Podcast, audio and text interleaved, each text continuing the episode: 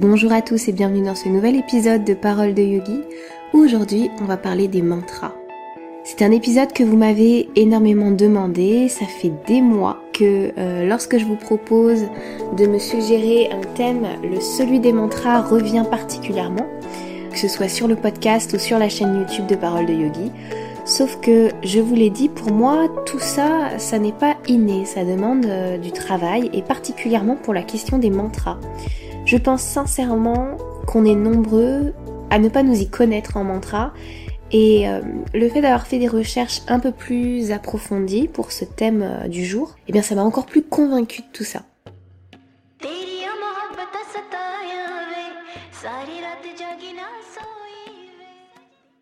L'étymologie de mantra, ça nous donnerait une traduction approximative comme l'instrument de la pensée. On est sur une croyance, que l'aspect vibratoire du son a un pouvoir sur celui qui prononce le mantra et sur ce qui l'entoure. Il a aussi le pouvoir d'harmoniser les chakras et les nadis.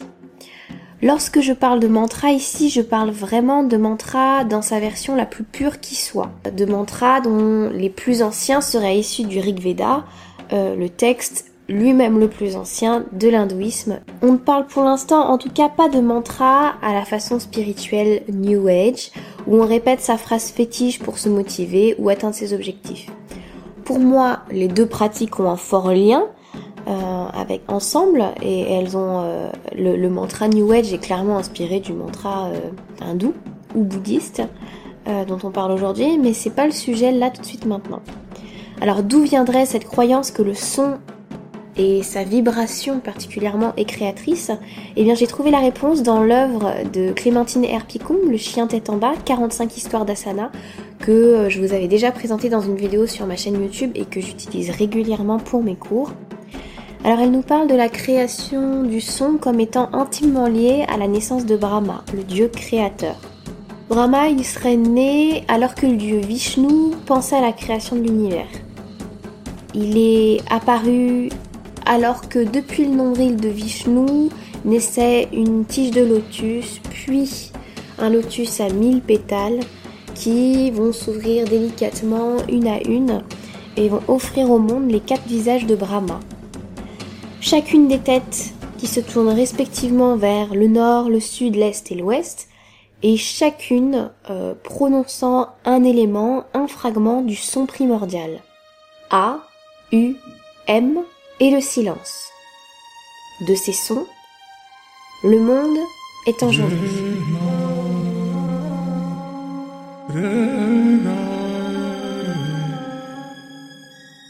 Alors AUM, pour la plupart des personnes, ça paraît étrange. Euh, vous dites mais ça, ça, ça, ne représente rien, mais en fait si. Euh, AUM, en fait, c'est Om, concrètement.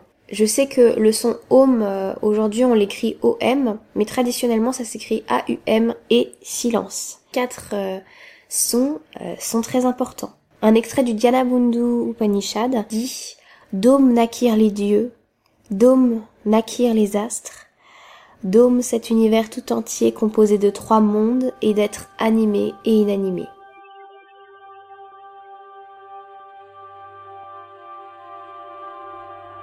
Alors là, je sais même pas si je l'ai bien prononcé parce qu'en fait, effectivement, on a l'habitude de dire Om O-M et Om A-U-M et silence.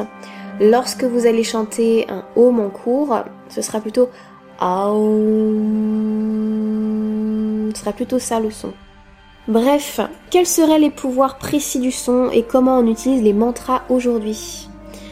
Alors il y a celle qu'on vient de voir, le pouvoir de transformation, de création, qui donne une énorme importance au son, à la prononciation et le rythme également. Le mantra n'est d'ailleurs pas forcément chanté, il peut être très bien récité. La plupart du temps, il est récité. Quand je suis allée en Inde, c'était très rigolo parce que j'étais super contente à l'époque de connaître la Gayatri Mantra que une professeure m'avait euh, transmis. Et je me retrouve en Inde avec mon guide et il me parle de mantra et euh, toute fière je lui chante la Gayatri. Il me sourit, il rigole franchement, il se moque franchement de moi et il me dit mais c'est pas du tout ça en fait parce que je chantais un truc comme euh,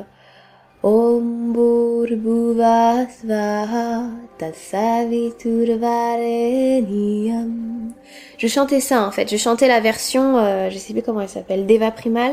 Et il me disait que ça n'avait strictement rien à voir, il me l'a chanté derrière, ou en tout cas il me l'a récité derrière. Et le rythme, le son, euh, la manière de faire était tout à fait différente. Et cette anecdote, je dois dire, euh, elle m'a confortée très rapidement dans le fait que en Occident, on avait tendance à, à chercher la beauté du son, à chercher la beauté du rythme pour transmettre euh, les mantras, sauf qu'en fait, on en perdait tout le sens et toute la puissance du son et du rythme. Euh, puisque c'est ça en fait qui, euh, selon les hindous, donne eh bien la puissance à ce mantra. Nous, on cherche plutôt la beauté. Et puis il y avait aussi de même, euh, je ne saurais pas les qualifier, je sais pas si c'était des chants ou si c'était des récitations, mais lorsque j'étais partie à Rishikesh, je, me retrouvais sur un ghat au bord du Gange, et toute la journée, ou très régulièrement dans la journée, on entendait des mantras qui ne ressemblaient pas forcément à des chants d'ailleurs.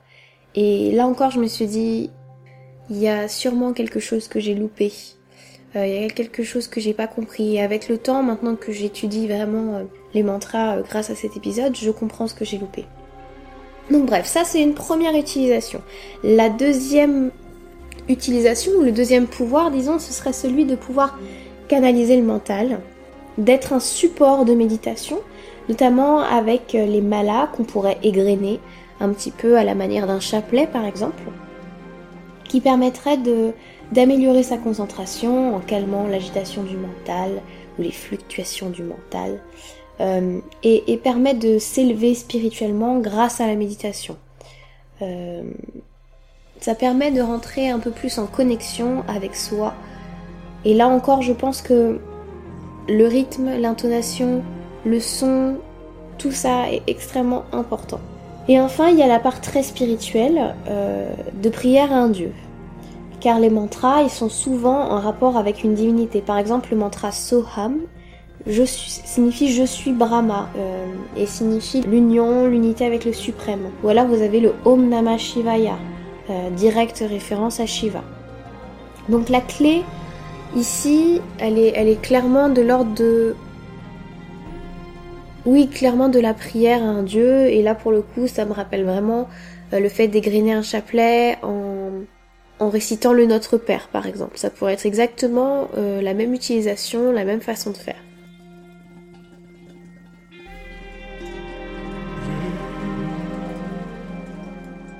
Il y a une chose que j'ai lue et qui m'a vraiment alertée, c'est que pour certains, la clé c'est d'y mettre tout son amour et pas la compréhension complète de chaque mot.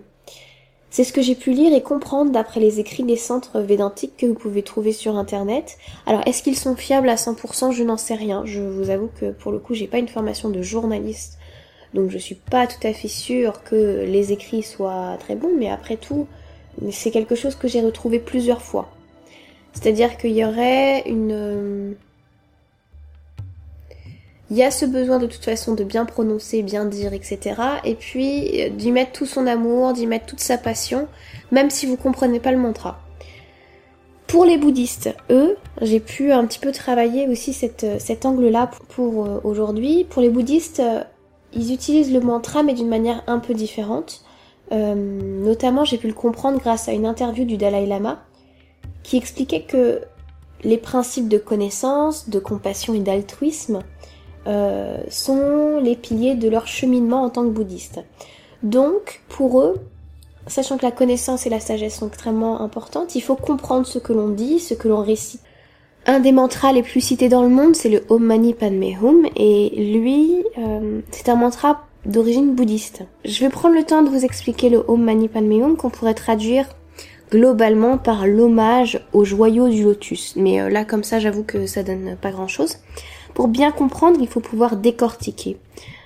Om, A-U-M et le silence, réunis par ces lettres, selon le Dalai Lama toujours, le corps, l'esprit et la parole. Euh, le mani, lui, c'est l'altruisme infini.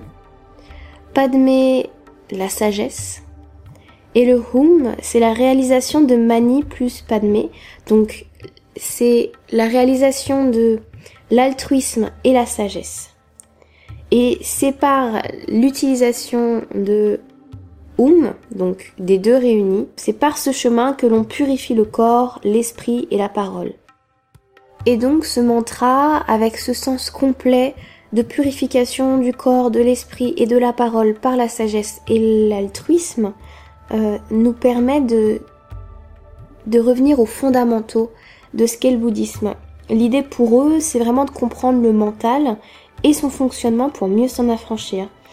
En comprenant le mantra, je dirais que l'implication et la vibration qu'on y met, eh bien, elle devient beaucoup plus forte. Je pense que ça donne un pouvoir bien plus grand.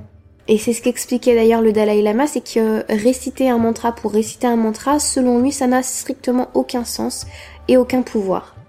Dans le bouddhisme, je vous le disais, la connaissance est éminemment importante euh, et on veut que les gens comprennent. Euh, parce que de cette manière, ils deviennent leurs propres maîtres. Là où d'autres religions, pour faire rapidement, préfèrent un Dieu extérieur et un amour et une confiance infinie dans le pouvoir de ce Dieu. C'est une vision qui pour moi est un petit peu ancienne euh, quelque part de, des autres religions. Là c'est un point très personnel, mais voilà, personnellement ma croyance c'est plutôt une symbiose, des deux. Euh, je croirais toujours que dans notre monde il est plus utile d'être renseigné euh, sérieusement et par soi-même que de croire et d'appliquer sans réfléchir. Maintenant, je vis je vis cette euh, réalité du bouddhisme de devoir être son propre maître dans une autre religion qui est monothéiste, même si je me, me reconnais pas à 100% dans cette religion. Bref, c'était un point un petit peu différent, tout ça pour vous montrer que il y a plusieurs manières euh, d'aborder les mantras, plusieurs manières de voir les choses. Soit, euh, soit vous cherchez à comprendre parfaitement ce qui s'y trouve, soit vous répétez avec une intention d'amour et de confiance dans la force de ce mantra.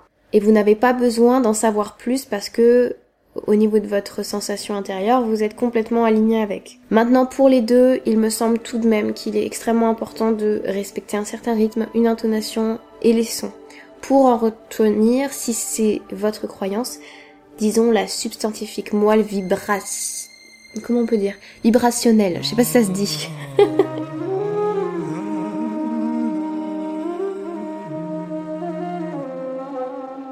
Et je crois vraiment que les mantras doivent être respectés pour leur immense pouvoir et sagesse. Mais je crois aussi qu'aujourd'hui, du coup, dans nos sociétés, euh, c'est pas vraiment ce qu'on fait.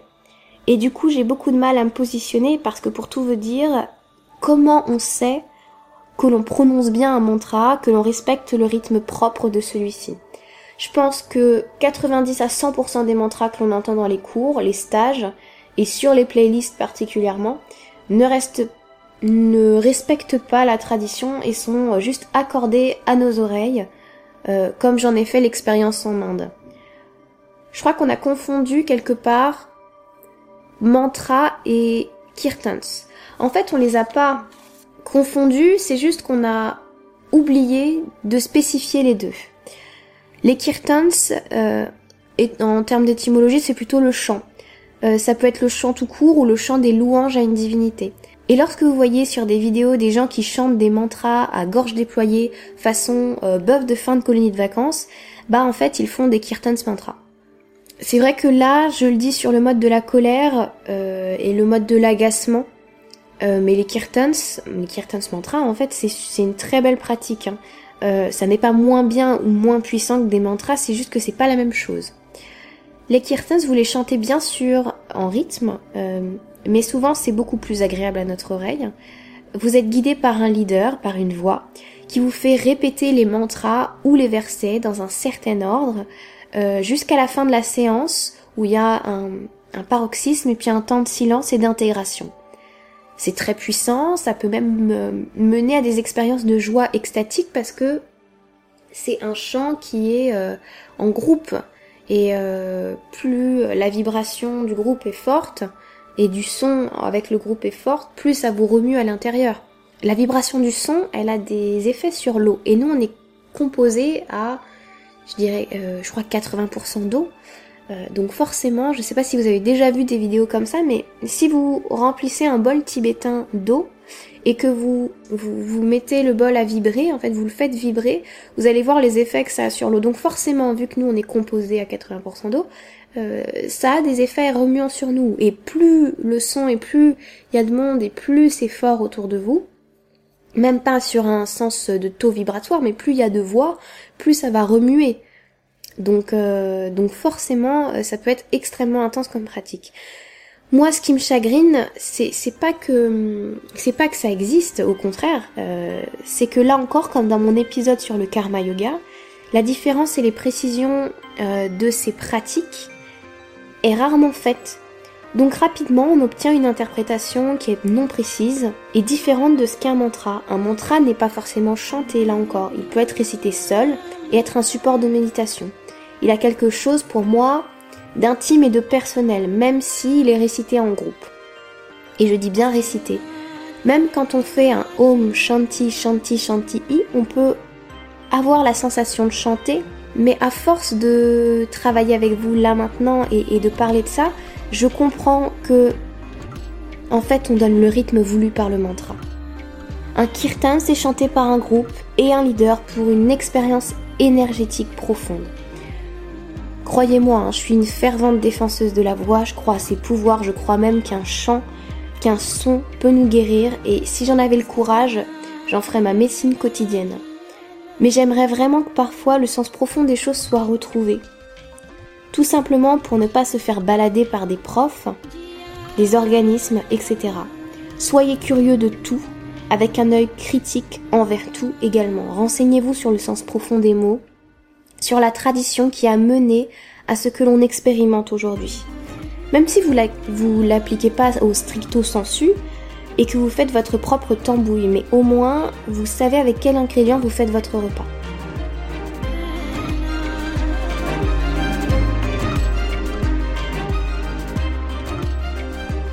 Par exemple, il y a un chant que l'on appelle mantra, euh, et qui est énormément diffusé ces dernières années dans le monde du yoga. C'est un chant d'Alexa Sunshine Rose, pardon, et qui s'appelle I Release Control. C'est sa création, et d'ailleurs, ça a plutôt un aspect mantra façon New Age que mantra traditionnel, euh, parce que c'est en anglais, euh, voilà. Et moi, je l'utilise énormément, parce que je sais d'où ça vient. Je sais que c'est pas un mantra traditionnel, mais dirons-nous, un chant qui peut servir de mantra personnel moderne. J'en comprends le sens, j'en ai expérimenté sa qualité de guérison profonde pour moi, et au moins je suis sûre de pas l'utiliser à mauvais escient. Donc je reste ouverte à cette modernité parce que chaque époque apporte son lot de savoir et de bienfaits, mais dans chaque chose je choisis ce qui me convient. J'espère que cet épisode sur les mantras vous permet d'y voir plus clair, vous permettra de voir les choix qui vous correspondent, et de progresser sur votre chemin personnel. Et pour ceux qui ne connaissent pas ce mantra dont je viens de parler, laissez-moi vous le présenter ici. I release control and surrender to the flow of love that will heal me. I release control and surrender to the flow of love that will heal me. I release control and surrender to the flow that will heal me. I release control and surrender to the flow of love that